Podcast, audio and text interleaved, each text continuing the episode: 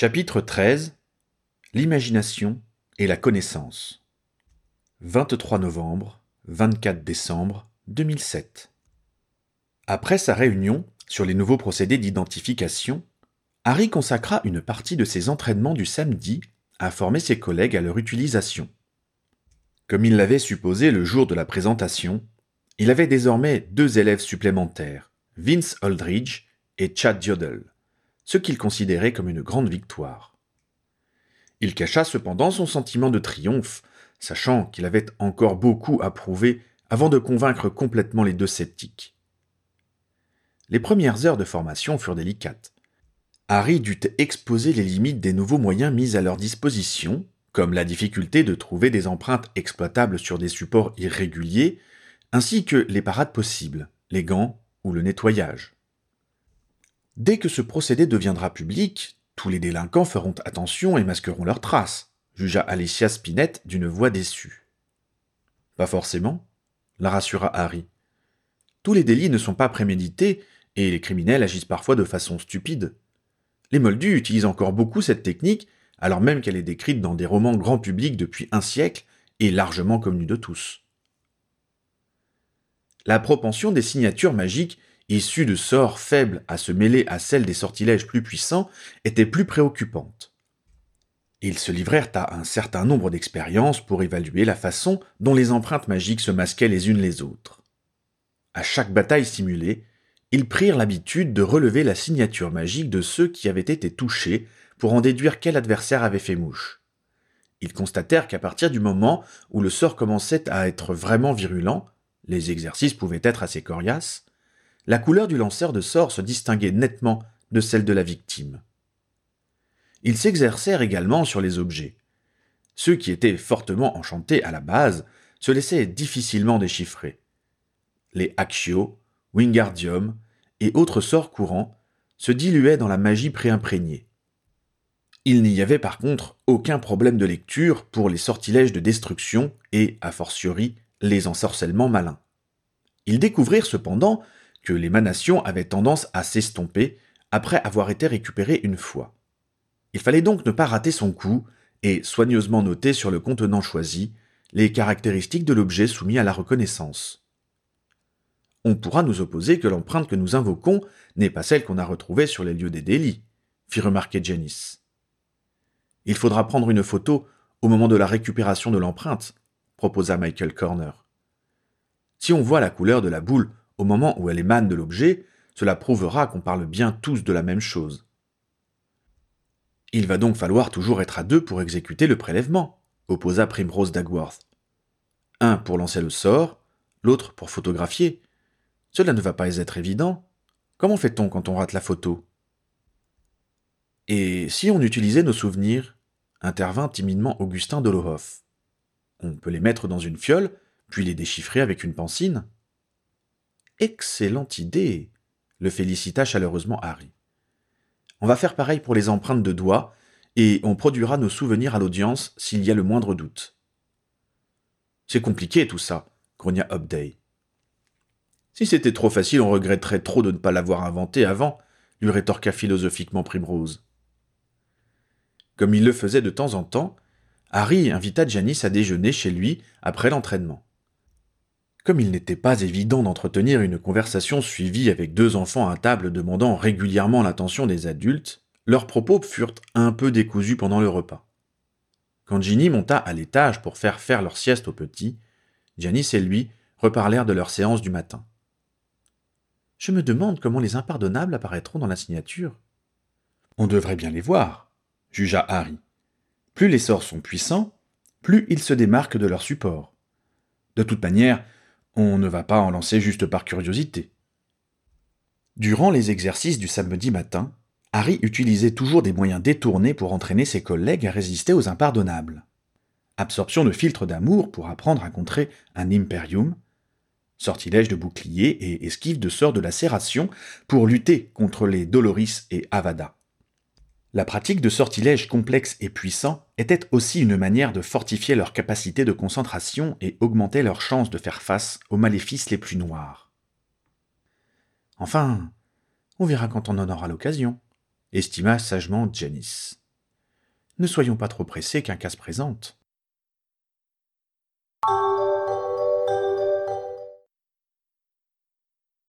Depuis quelque temps, la presse faisait état de vols récurrents chez les commerçants du chemin de traverse et de Préolard. Ron exposa le problème à Harry le premier dimanche de décembre. Au début, on pensait que c'était juste la loi des séries, expliqua-t-il. Mais là, on en est à une vingtaine de cambriolages en un mois. On en arrive à regarder tous les clients avec suspicion, et ils nous reprochent de ne pas être aimables. Le montant des vols est important, s'enquit Harry. C'est souvent en fin de journée, donc c'est la recette du jour, l'informa Ron. Et comme les gens ont commencé à faire leurs courses de Noël, la caisse est bien pleine. On se demande ce que fait la police. Tu ne voudrais pas t'en occuper, toi? Je ne peux pas enquêter sur tout, lui fit remarquer Harry. Et puis, les vols, ce n'est pas notre juridiction. Ils ont d'excellents éléments. Tu connais le nom de ceux qui sont chargés de l'affaire? Oui. En tant que maître de guilde, je l'ai même rencontré. Un certain Stratton. Ce n'est pas. Thruston s'enquit Harry. Si, c'est ça. Thruston est vraiment capable, je t'assure. On verra, dit Ron d'un ton peu convaincu.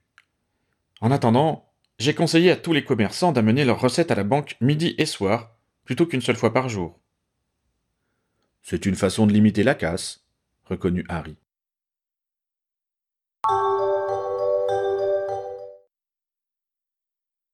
Le jeudi suivant, une robe s'arrêta devant le bureau de Harry en fin de matinée. En relevant la tête, l'aurore rencontra le regard du brigadier Thruston. Tiens, brigadier, quel bon vent vous amène Si vous aviez un peu de temps, j'aimerais vous soumettre un cas.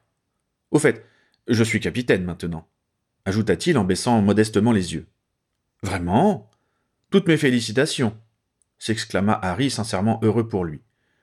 On se voit à midi pour déjeuner proposa-t-il, se demandant si c'était de la série de cambriolages dont le capitaine voulait l'entretenir. Très bien. À tout à l'heure. Quand ils se retrouvèrent, Harry choisit de manger dans le café où Anna travaillait, car elle lui trouvait toujours une place tranquille. Alors demanda l'Aurore une fois qu'ils eurent commandé le plat du jour.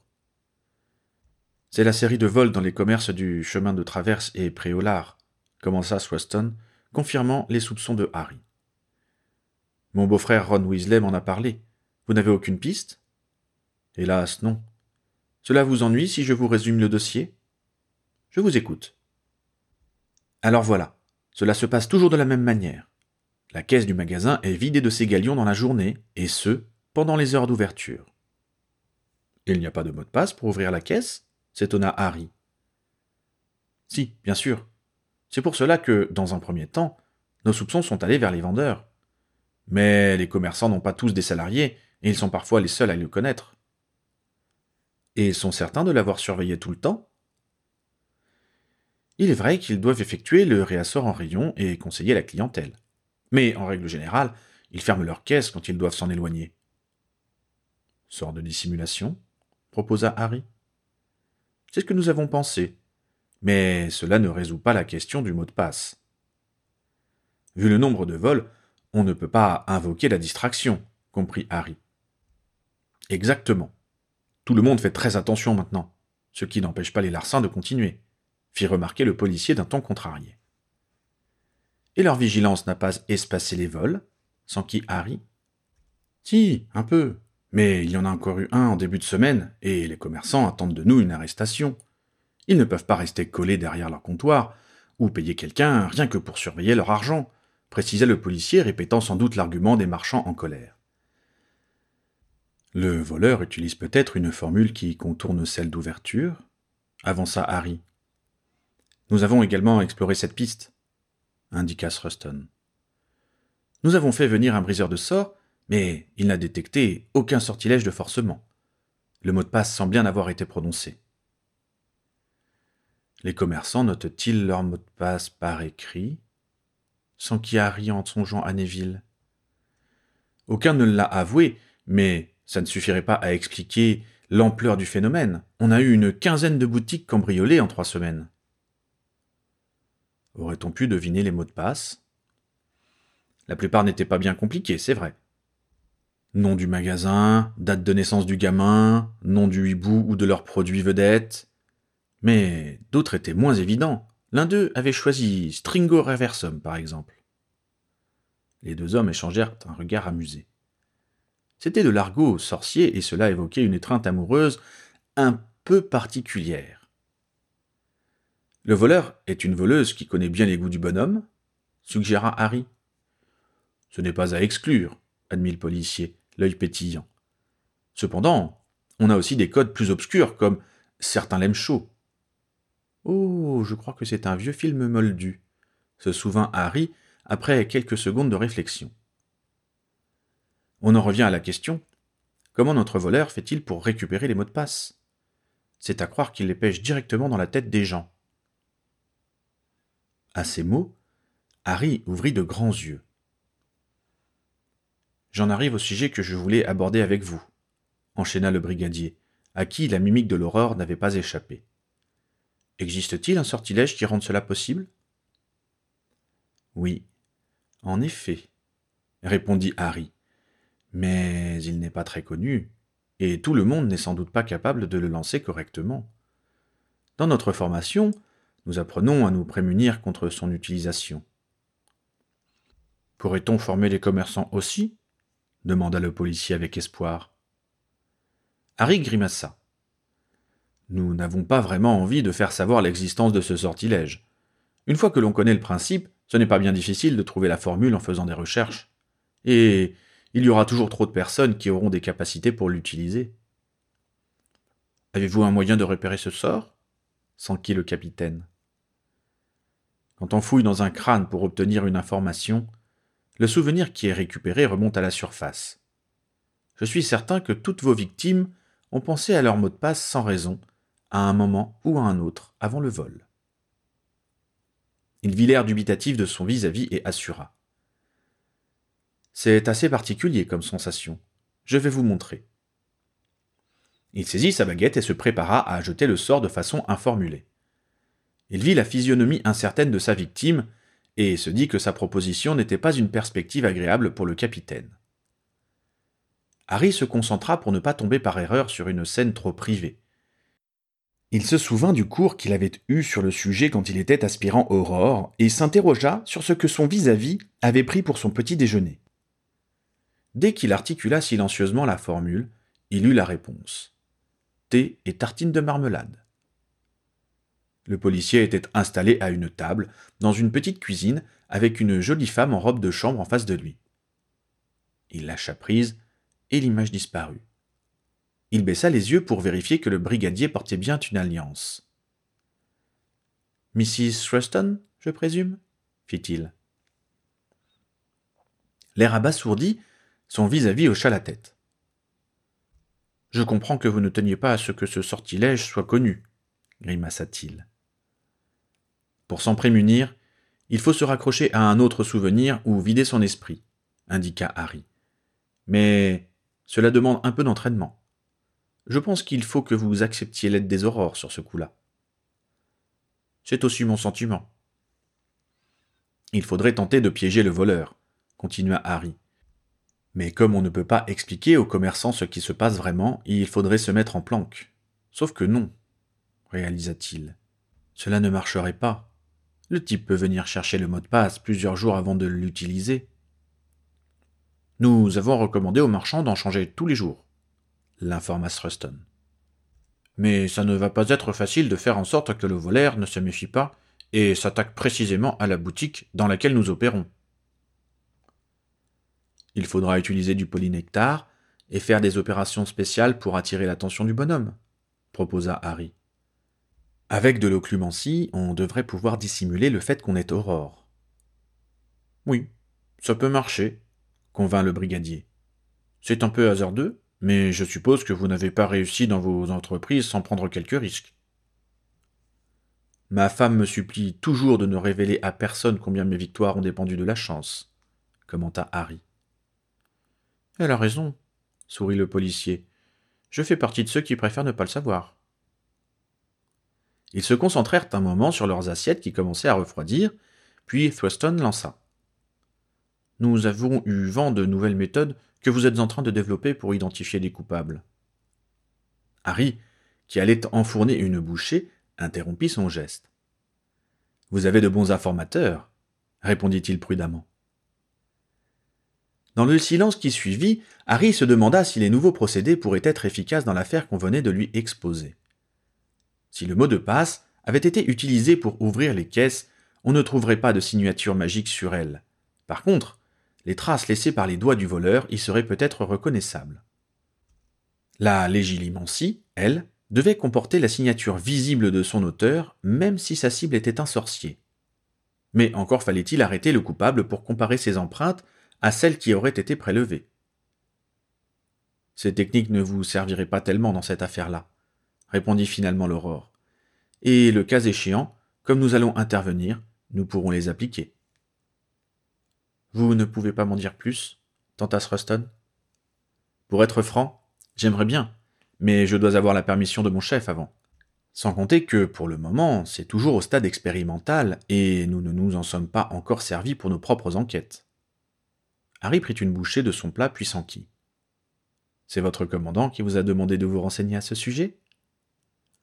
Pas directement. Mais comme ça fait une semaine qu'on a entendu des rumeurs et qu'il sait que je dois vous parler aujourd'hui, je suppose qu'il espère que je vous en touche un mot. Eh bien, je transmettrai votre question à mon chef, promit Harry. À mon niveau, je ne peux pas en faire davantage, vous me comprenez? Tout à fait, je ne veux pas vous mettre dans une situation difficile avec votre supérieur, l'assura le policier. L'affaire étant entendue, ils terminèrent leur repas en parlant de sujets plus légers.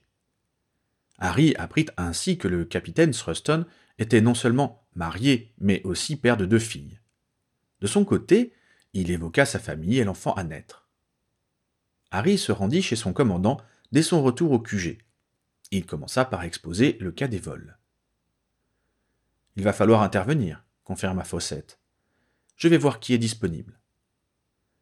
Harry continua en signalant que les policiers avaient entendu parler de leurs nouveaux outils et qu'ils étaient très curieux à ce sujet. Je veux qu'on les ait mis en œuvre pour de bon avant de les partager, déclara sans embâche son chef. Donc pas un mot à ce sujet tant que je ne t'en ai pas donné le droit. Ces sorts nous appartiennent-ils? S'étonna Harry. Je croyais que seuls ceux qui sont dangereux étaient volontairement peu enseignés. Ceux-là, on les a payés, fit remarquer Fawcett. Le Cram ne travaille pas pour rien, et c'est notre budget qui a avancé les galions. Mais, enfin, en tant que sorcier, notre intérêt est que la police magique arrête les voleurs. On ne va pas garder pour nous ce qui pourrait les aider à y arriver, s'indigna Harry. Je n'ai pas dit qu'on se les réservait pour toujours. Simplement que je désire en avoir l'exclusivité le temps qu'on gagne un ou deux dossiers avec. L'idée de base vient quand même de nous. C'est bon de le faire savoir. Et puis, on n'est pas obligé de partager sans contrepartie. On ne va pas leur demander de faire notre sale boulot en échange, craignait Harry. On peut décider qu'ils participeront aux frais la prochaine fois que tu auras un projet, proposa Fawcett. Pour ce que nous en savons, c'est peut-être eux qui en auront un, remarqua Harry, qui ne pensait pas être le seul à cogiter sur le sujet, maintenant que l'idée avait fait son chemin. Eh bien, raison de plus pour nous garder une monnaie d'échange, non? On pourrait au contraire faire le premier geste pour les inciter à nous renvoyer l'ascenseur, objecta Harry. C'est un peu trop hypothétique comme retour pour moi, lui rétorqua Fawcett. Harry pensait que c'était surtout des années de compétition entre les deux services qui amenaient son chef à éprouver autant de réticence à partager leurs connaissances. Mais il n'était pas commandant et devait accepter la façon de voir de son supérieur. Et pour cette enquête sur les vols, on va quand même relever des empreintes? Ceux que j'enverrai dessus pourront éventuellement le faire, convint Fawcett. Bon, on verra quand on y sera. Tu n'as pas de boulot cet après-midi? Harry ne put que rejoindre son coéquipier, espérant que Swaston recevrait l'assistance dont il avait besoin malgré cette petite guerre entre services. Il dut rapidement quitter le QG. Owen et lui avaient une dizaine de témoins à interroger. En fin d'après-midi, alors qu'il revenait tout juste, Fawcett sortit de son bureau et exposa en passant devant Harry. Je pars pour rencontrer le commandant Watchover et ton copain Thurston. Ils t'ont mis sur leur petite invitation, alors tu n'as qu'à venir avec moi. Harry se demanda ce que signifiait cette formulation. Visiblement, Fawcett n'était qu'à moitié satisfait que sa présence soit requise. Il faut dire que Harry n'avait manifestement pas la même conception des relations devant exister entre les deux services. Alors, pourquoi acceptait-il que Harry soit présent? Avait-il reçu des instructions en ce sens de plus haut? Les deux aurores n'allèrent pas loin. Ils avaient rendez-vous dans une des salles d'interrogatoire que les deux services se partageaient. Les deux policiers parurent satisfaits de le voir arriver avec son chef. Les quatre hommes s'assirent et Thurston fit un résumé de l'affaire. J'en ai parlé à l'Aurore Potter pour lui demander si un sort noir pouvait expliquer la façon dont le voleur récupère les mots de passe qui servent à verrouiller les caisses des magasins. Il m'a appris qu'un sortilège permet effectivement d'aller pêcher ce genre d'informations dans la tête des gens et que les horreurs savent comment s'en prémunir. Nous proposons donc de réunir nos deux services pour la résolution de cette enquête, conclut Watchover. Cela me paraît une mesure appropriée, accepta Fawcett. Les aurores Summers et Muldoon sont de très bons occlumences, et ils pourront faire équipe avec vous. Merci beaucoup, fit Watchover après un léger instant de silence. Lui et Thurston faisaient grise mine, et Harry savait pourquoi. Muldoon était assez méprisant avec les policiers. Nul doute qu'il exigerait de diriger l'enquête et trouverait à redire sur tout ce que les autres avaient déjà accompli. Watchover ne pouvait cependant pas se permettre de protester contre ces nominations. Le regard désolé de Thurston le décida. Je ne pense pas que ce soit le meilleur choix, se risqua-t-il. Et pourquoi? demanda sèchement Fawcett. Manifestement, son chef n'avait pas l'intention de lui faciliter la tâche, mais Harry n'était pas du genre à renoncer en cours de route. Il avala sa salive et composa avec soin la réponse dans sa tête avant de la formuler. Muldoon n'est pas le plus apte à travailler en équipe avec la police magique. Vraiment répondit le commandant des horreurs. Et qui proposes-tu alors? Je précise qu'il est hors de question que toi et Harper abandonniez votre dossier en cours. Je ne connais pas le niveau en occlumencie de tous mes collègues, confessa Harry. Je croyais que tu étais chargé de l'entraînement des troupes, le rabro à Fawcett. Je n'ai pas abordé ce genre d'exercice depuis un moment, avoua Harry. Eh bien, il serait temps de t'y remettre, le tensa son commandant. Jamais Fawcett n'avait parlé à Harry sur ce ton. D'accord, pensa le jeune Aurore. Je me permets de critiquer un collègue devant des tiers, et pour la peine, je me fais secouer les six burines en public. Dix partout, le soif au centre. Janice Davenport dit-il au hasard. Elle a autre chose à faire, refusa Fawcett. Strulger et Robbins, finit-il par proposer d'un ton plus calme. Harry hocha la tête en signe d'assentiment. Il ne connaissait pas bien Ed Strulger, mais Demelza n'était pas du genre à mépriser les autres.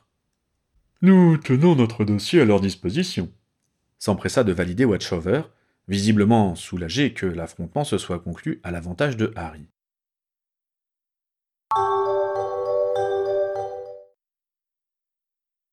Le dimanche au terrier, Harry prit Ron à part. Garde ça pour toi, d'accord? Nous pensons que le voleur se sert de légilimancie pour deviner les mots de passe des caisses. Quoi? Mais ça explique tout C'est vrai mais je croyais que presque personne ne connaissait cette technique. Et on veut que cela continue, assura Harry. C'est pour ça qu'on préfère ne pas le faire savoir. Est-ce que tu pourrais convaincre ceux de ta guilde d'assister le capitaine Thurston dans son enquête, même s'il n'a pas encore eu de résultats probants? Il va pouvoir se débrouiller avec ça s'inquiéta Ron. L'occlumencie et la légilimancie sont du ressort des aurores. Du coup, une équipe à nous travaille avec les policiers. Tu te souviens de Demelza Robbins? La poursuiveuse? C'est ça. Elle a été mise sur l'enquête, assura Harry. Espérons qu'elle poursuivra notre voleur avec autant de ténacité que le soif, souhaita Ron.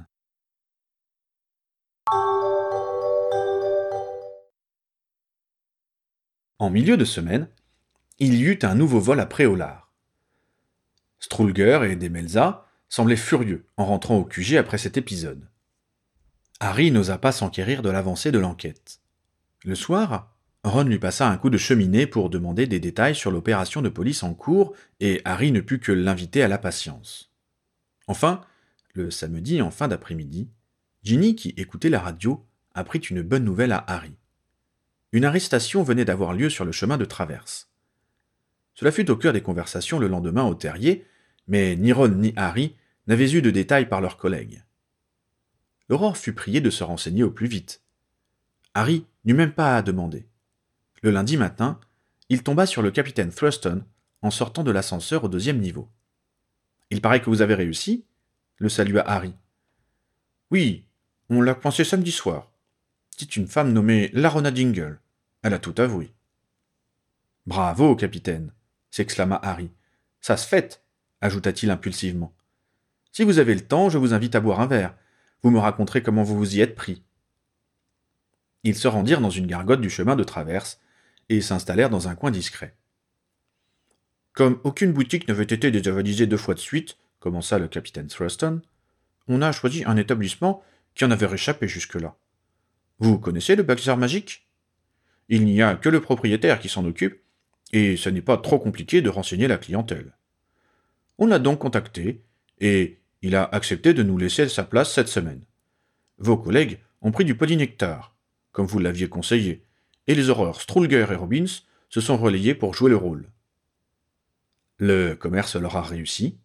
demanda Harry pour plaisanter. Robbins est un as. Sous prétexte de promotion, elle fourguait les articles en série, et ce, pratiquement au prix de départ. Strulger, par contre, a laissé partir certains meubles à un montant que le commerçant n'a pas apprécié. J'ai toujours trouvé que c'était trop cher chez lui, commenta Harry avec un petit rire? Oui, mais là, surtout après le vol de mercredi, on commençait à se demander si c'était une bonne idée après tout. Ils avaient beau passer une partie de la journée à déménager la boutique pour laisser la caisse sans surveillance, ils n'avaient toujours pas de visite dans leur tête. On pensait même arrêter l'opération. Harry hocha la tête avec commisération. Une enquête qui n'avançait pas était toujours difficile à vivre, surtout quand la presse se faisait l'écho des échecs répétés.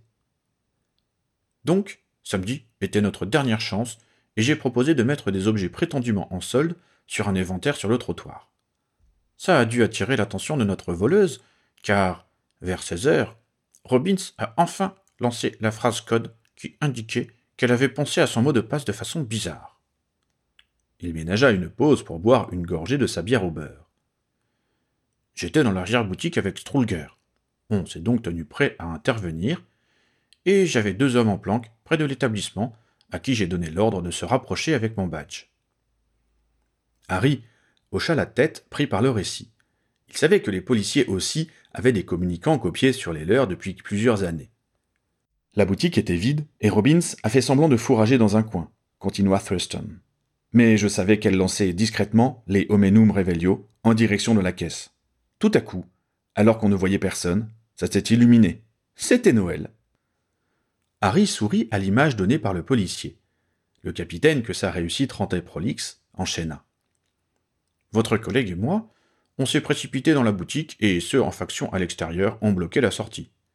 Robbins a annulé le sortilège de désillusion de la voleuse et Strulger et moi l'avons immobilisé.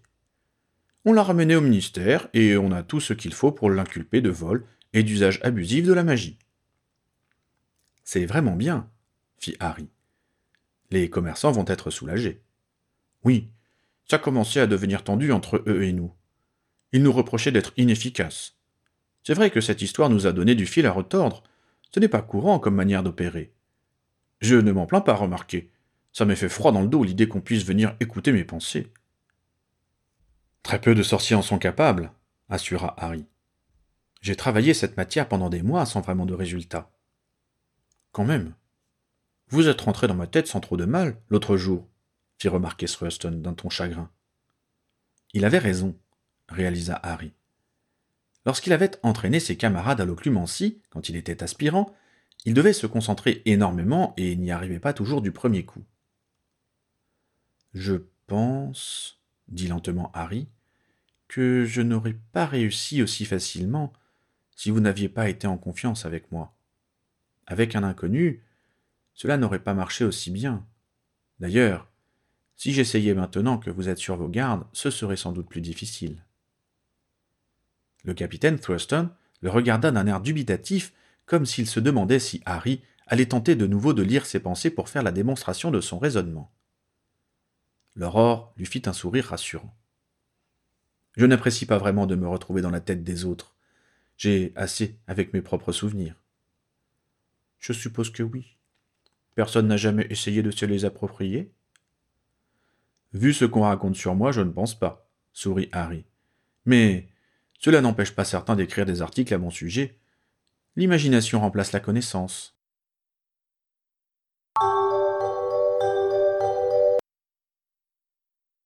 Harry et les siens passèrent le réveillon de Noël à la chaumière au coquillage, où Bill et Fleur les avaient tous conviés. Percy s'y présenta sans cavalière, à la grande déception des dames de la famille. Harry était persuadé que, non seulement, le chef de la coopération internationale tentait de se défendre contre la curiosité sans borne des marieuses qui l'entouraient, mais se méfiait des plaisanteries de ses frères à son encontre en présence de sa petite amie, si c'était bien ce qu'elle était. La soirée se passa calmement, à l'exception d'une échauffourée entre les enfants. Alors que les adultes faisaient un sort au plateau de fromage que Fleur avait fait venir de France, des cris les firent se lever pour se rendre au salon où se trouvait la jeune génération qui avait reçu la permission d'aller jouer en attendant le dessert. Les deux enfants de Harry, Freddy, Rose et Louis, se tenaient dans un coin de la pièce, au milieu de leurs jouets éparpillés, et regardaient avec curiosité le trio composé de Teddy, Victoire et Dominique. La Benjamine pleurait à chaudes larmes face aux deux grands. À leurs pieds gisait un jeu de bave-boule pour enfants. Qu'est-ce que tu as, ma chérie? demanda Arthur en se penchant avec sollicitude vers sa petite fille en pleurs. Ils m'ont tapé pleurnicha Dominique. L'air coupable des deux autres confirma sa version. Teddy gronda Andromeda. Demande-lui pardon tout de suite. À la surprise de tous, l'enfant refusa d'un signe de tête rageur. Fleur intervint alors. Dominique, est-ce que tu les as embêtés avant? demanda-t-elle à sa cadette. Oui, répondit celle-ci avec une franchise désarmante, l'air angélique sous ses jolies boucles blondes. Elle a renversé toutes nos boules avec son pied, compléta Victoire furieuse. Vous auriez pu jouer avec elle, fit remarquer Molly. Mais on lui a proposé et elle n'a pas voulu, s'indigna Teddy. Bon. Dominique, demande pardon à Teddy et Victoire pour les avoir ennuyés, trancha Bill. Et vous deux, excusez-vous pour l'avoir frappé. Je comprends qu'elle vous ait agacé, mais rien ne justifie la violence. Surtout le jour de Noël, ajouta Molly. La tête basse, les trois enfants échangèrent des excuses du bout des lèvres. On lui donnerait le bon Dieu sans confession, mais on aurait tort, commenta Hermione sotto voce alors qu'ils revenaient à leur dîner. Comme disait mon mari, à trois ans, on en mangerait, et à vingt, on regrette de ne pas l'avoir fait, appuya Andromeda, un rire dans la voix. Mais pourquoi fait-on des enfants? feignit de se demander Ginny, qui marchait désormais en canard pour compenser le déséquilibre causé par le poids du bébé. Pour faire plaisir aux grands-parents, affirma Molly, d'un ton sans réplique, faisant rire les jeunes parents.